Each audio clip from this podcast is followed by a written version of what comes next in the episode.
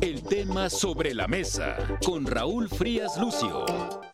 Hoy el tema sobre la mesa, bueno, pues este tema que estaremos tocando es la participación de la Iglesia Católica de los Obispos en, mm, pues, en acuerdos, en negociaciones, en intentos por pacificar el violento estado de Guerrero. Bueno, esto de alguna forma desde la autoridad, quien tiene la responsabilidad de eh, pues ver por la seguridad y el bienestar de los mexicanos, lo ve bien, lo ve bien. Ha cedido el Estado esta responsabilidad. Esto estaremos comentando hoy con el periodista Víctor Hugo Hernández. Víctor, ¿cómo estás? Qué gusto saludarte. ¿Qué tal, Raúl? Te saludo con afecto y sí, ahora sí, como diría el clásico del Quijote, ¿no? Con la iglesia hemos chocado, Sancho. Y la verdad no es un asunto menor, la iglesia es un poder muy interesante en este país. A lo largo de la historia ha habido encuentros y desencuentros.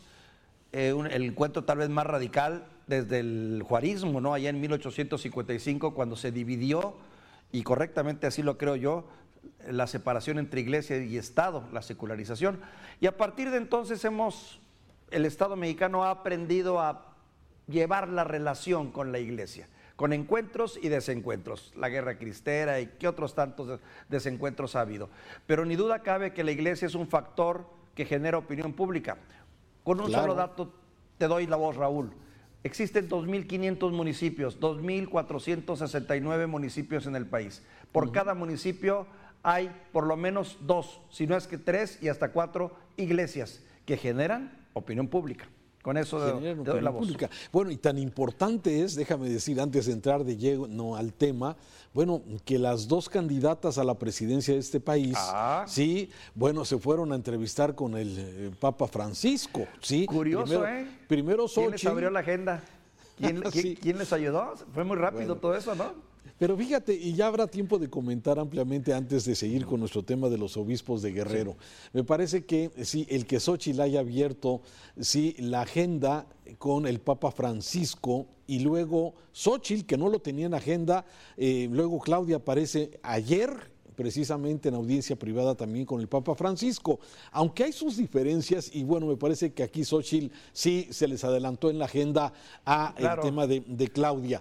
Pero más allá, me llama la atención lo que tú decías, el poder de la iglesia. O sea, ¿por qué Xochitl? ¿Por qué Claudia? Sí, Claudia, a pesar de no ser católica, porque así lo ha dicho, sí, y de no ser religiosa, bueno, reconoce en el Papa Francisco todo un personaje. Pero fíjate, hay un dato adicional que me lo hacía ver nuestro productor eh, eh, Eduardo, nuestro coordinador de información.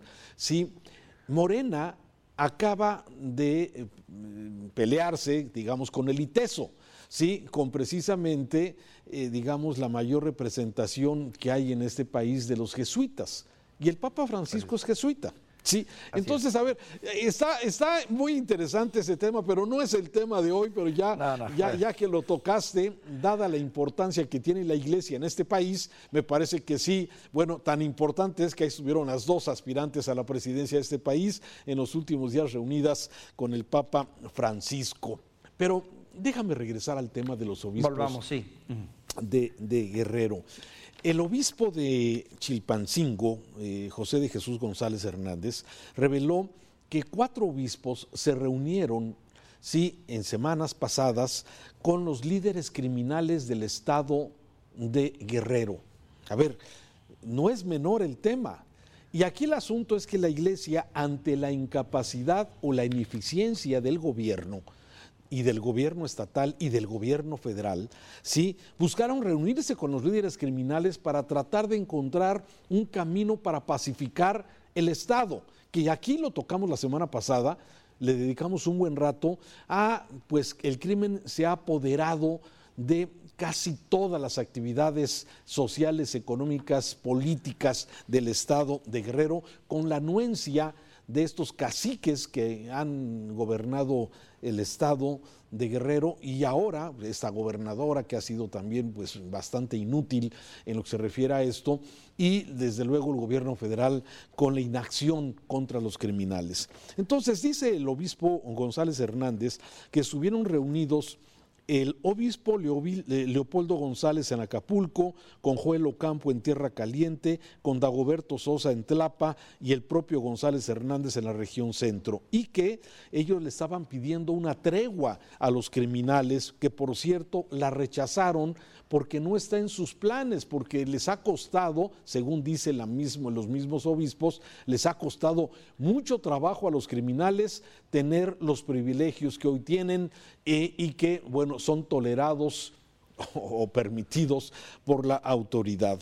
Sí, hoy se le preguntó al presidente del tema, sí, y aunque el presidente reconoce que es facultad del Estado la seguridad, él dice que ve bien que esto de alguna forma esté ocurriendo. Y entonces ahí vienen varias reflexiones. Antes de, esto, quisiera escuchar tu punto de vista de esto.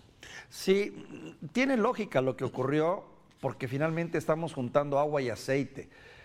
¿Puede el, peso de la Iglesia Católica, puede la calidad moral de la Iglesia, que es fuerte en este país, el 80% de los mexicanos profesamos el catolicismo, pero su fuerza es básicamente espiritual, su fuerza es, moral, su fuerza es de, de, conducta. Puede negociar con alguien que es totalmente opuesto y cuyos intereses son 100% materiales, que son espacio, dinero, eh, muertes, poder, control. Híjole, se me antoja un choque de fuerzas completamente antagónicos, donde no encuentro un solo punto de unión, ni una razón lógica por parte del crimen organizado, salvo la sanción moral o el castigo de un Dios, que ya hemos visto que no funciona con el crimen organizado porque tienen su propia, su propia lógica de lo que es la fe y lo que es la religión, hacer posible un pacto, Raúl que también son muy, eh, muy religiosos luego, ¿eh? los criminales, lo hemos visto desde luego a su manera. Pero tienes toda la razón, pero entonces, sí, este esfuerzo que hacen los obispos de Guerrero por encontrar caminos para pacificar su estado eh, es correcto, se están equivocando, no les toca.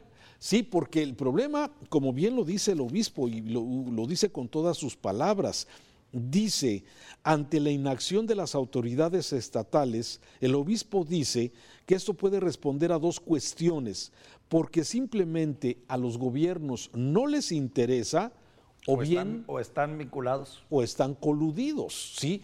Y que eso es exactamente el gran problema que tenemos en este país hoy. Sí, el presidente se molesta mucho por el hashtag de el narcopresidente, pero el problema es que tampoco han sido las acciones que se puedan de alguna forma eh, ver para confrontar a los grupos criminales. Y lamentablemente, Víctor, sí hemos visto cómo las libertades, las libertades ciudadanas, a ti que te gusta viajar en carretera, a mí que me gusta ir a las zonas, eh, digamos, boscosas los fines de semana cerca de Guadalajara, y las personas que quieren moverse con libertad, nos hemos visto pues eh, limitados a estas libertades por la inseguridad, porque el gobierno ha sido incapaz de pacificar este país, porque ha sido incapaz de poder tener una estrategia que confronte y que también ataque los problemas como en principio, como el mismo presidente lo ha intentado, y que sí lo que podemos ver es que hay una eh, respuesta incapaz o ineficiencia de las autoridades para combatir el crimen.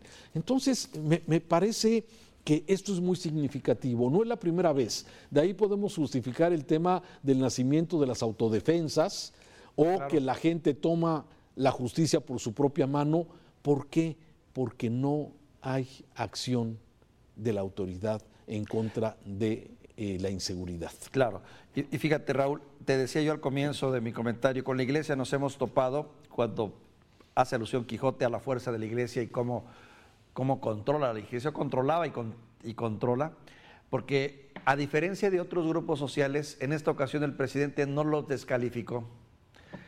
En otro, en otro contexto hubiera dicho, esto trae una intención política y me están golpeando porque hay un proceso electoral. Pero se cuidó mucho de un respeto y una distancia con la iglesia por lo que ésta representa, cosa que no ocurrió con lo que está pasando también ahorita, que son los, los, transportistas, a quien ya los descalificó y les dijo, esos movimientos no es por la inseguridad, es porque hay elecciones y me quieren golpear.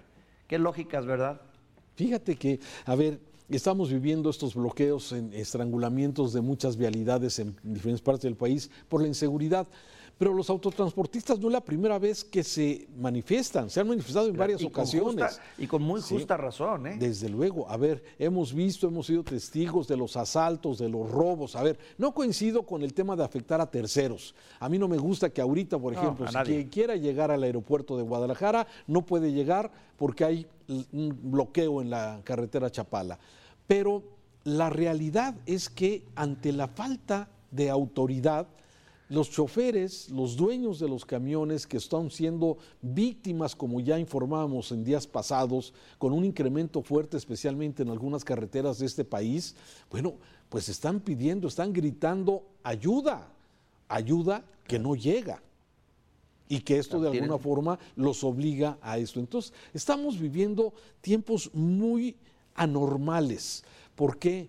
Precisamente porque hay una autoridad que no está cumpliendo con su cometido, que es precisamente brindar seguridad, y reforzar el Estado de Derecho, que se sancione a quien la haga y simplemente el nivel de impunidad que tenemos en ese país es altísimo. Entonces, no hay elementos, ya, las mesas ya se agotaron, las mesas de la Secretaría de Gobernación están agotadas. ¿Por qué? Porque no hay respuesta de la autoridad. Dice Raúl que eh, se queja el presidente, dice, es que se han sentado muchas veces en gobernación, en otros casos no han querido dialogar, no han querido llegar a acuerdos, pero aquí no hay ningún acuerdo al que llegar. Aquí simple y sencillamente se trata de que se nos explique cómo van a poner orden, en qué te gusta los 400 mil kilómetros de carretera que tenemos en este país y en donde una gran cantidad de estos kilómetros ya están capturados por el crimen organizado, cómo van a operar los patrullajes, cómo se van a coordinar, porque con pláticas y diálogo y promesas, esto no es la respuesta. No se vale decir, es que nos vamos a sentar a dialogar. ¿A dialogar qué? La petición es muy clara. Necesitamos ¿Seguridad? y que nos digan cómo la van a hacer, pero es la incapacidad del Estado mexicano. Tenemos 50 mil kilómetros de carreteras federales y 40 mil kilómetros de carreteras libres. Y hoy muchas de estas carreteras, incluyendo las autopistas, las concesionadas, que andan en el orden de los 500 mil kilómetros, están atrapadas por el crimen. Ya, ya no son las libres. Antes era la carretera libre y ahora ya en cualquier autopista te paran. Y, a cualquier hora, Raúl, ya no era en la madrugada o en la noche. Ya no hay tramos. Antes hablábamos de tramos de la muerte, tramos del peligro, tramos del terror. Hoy, en cualquier momento y en cualquier lado, te puede pasar. Puede suceder. Mira, hay un caso, y aquí en Guadalajara hay un macro libramiento, que es carísimo, ¿sí? Que cobran una alta cuota por circular por él, ¿sí? Y se les ha pedido a los autotransportistas que usen esta vía.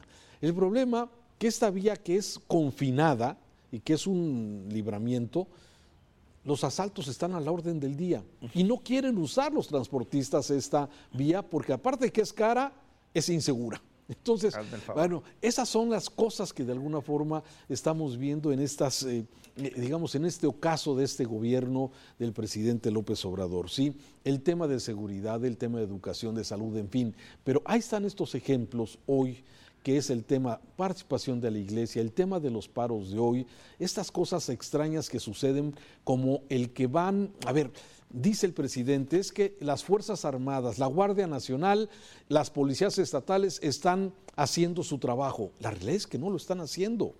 Sí, no están confrontando, no hay una acción de la autoridad. Entonces, eh, empezamos a ver ya estas diferencias de visión mientras que el ciudadano, el comerciante, el autotransportista se ve afectado, sí, porque no hay seguridad, desde la visión del presidente se está trabajando. Para eso me reúno todas las mañanas a las seis de la mañana, dice el presidente. Pero fíjate, y termino con esto, en contrasentido anuncia, mientras aquí está el problema de la inseguridad, que se van a mandar a 80 miembros del ejército de la Marina a buscar a un general catarino Erasmo a Panamá. Sí, van a mandar 80 elementos del ejército a Panamá a buscar los restos de Catarino Erasmo, que fue un opositor a Porfirio Díaz hace 130 años. Explícate si no son ocurrencias. De alguna forma, es el momento. No quiero decir que el señor Catarino esté abandonado su suerte, pero justifica que en este momento las Fuerzas Armadas, se distraigan como están distraídas de albañiles, de constructores, de ingenieros, cuidando puertos, administrando Mexicana de Aviación y ahora vamos a mandar 80 elementos del ejército a buscar a don Catarino Erasmo. Híjole, Víctor. Fíjate, Raúl, yo, te comentaba en un en un encuentro anterior que tuvimos en temas sobre la mesa que para mi gusto el tema de la inseguridad era de tal nivel que no podíamos esperar el arribo de un nuevo sexenio y, una nueva redefinición, que urgía actuar ya, que urgía presionar y actuar más porque los límites de la inseguridad estaban desbordándose tremendamente. Y ahora veo, y, me da la impresión, y sujeto a equivocarme, de que este tema de la inseguridad podría jugar y ser una especie de Waterloo para Andrés Manuel López Obrador de continuar así e influir mucho en el proceso electoral. ¿eh? Porque finalmente es en este momento el número uno de, problemas, de los muchos que tenemos, entre el agua y otros, está este de la inseguridad en los mexicanos. Híjole, ya tocaste el otro, el agua.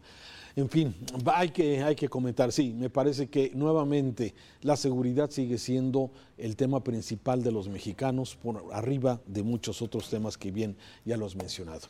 Ya veremos si ya realmente, ya veremos, ya veremos. si esto continúa así o hay alguna sugerencia nueva en torno al tema de la seguridad. Víctor, gracias. Te mando un saludo, Raúl. Saludo. De esta forma concluimos el tema sobre la mesa. Lo esperamos mañana aquí en Mega Noticias. El tema sobre la mesa.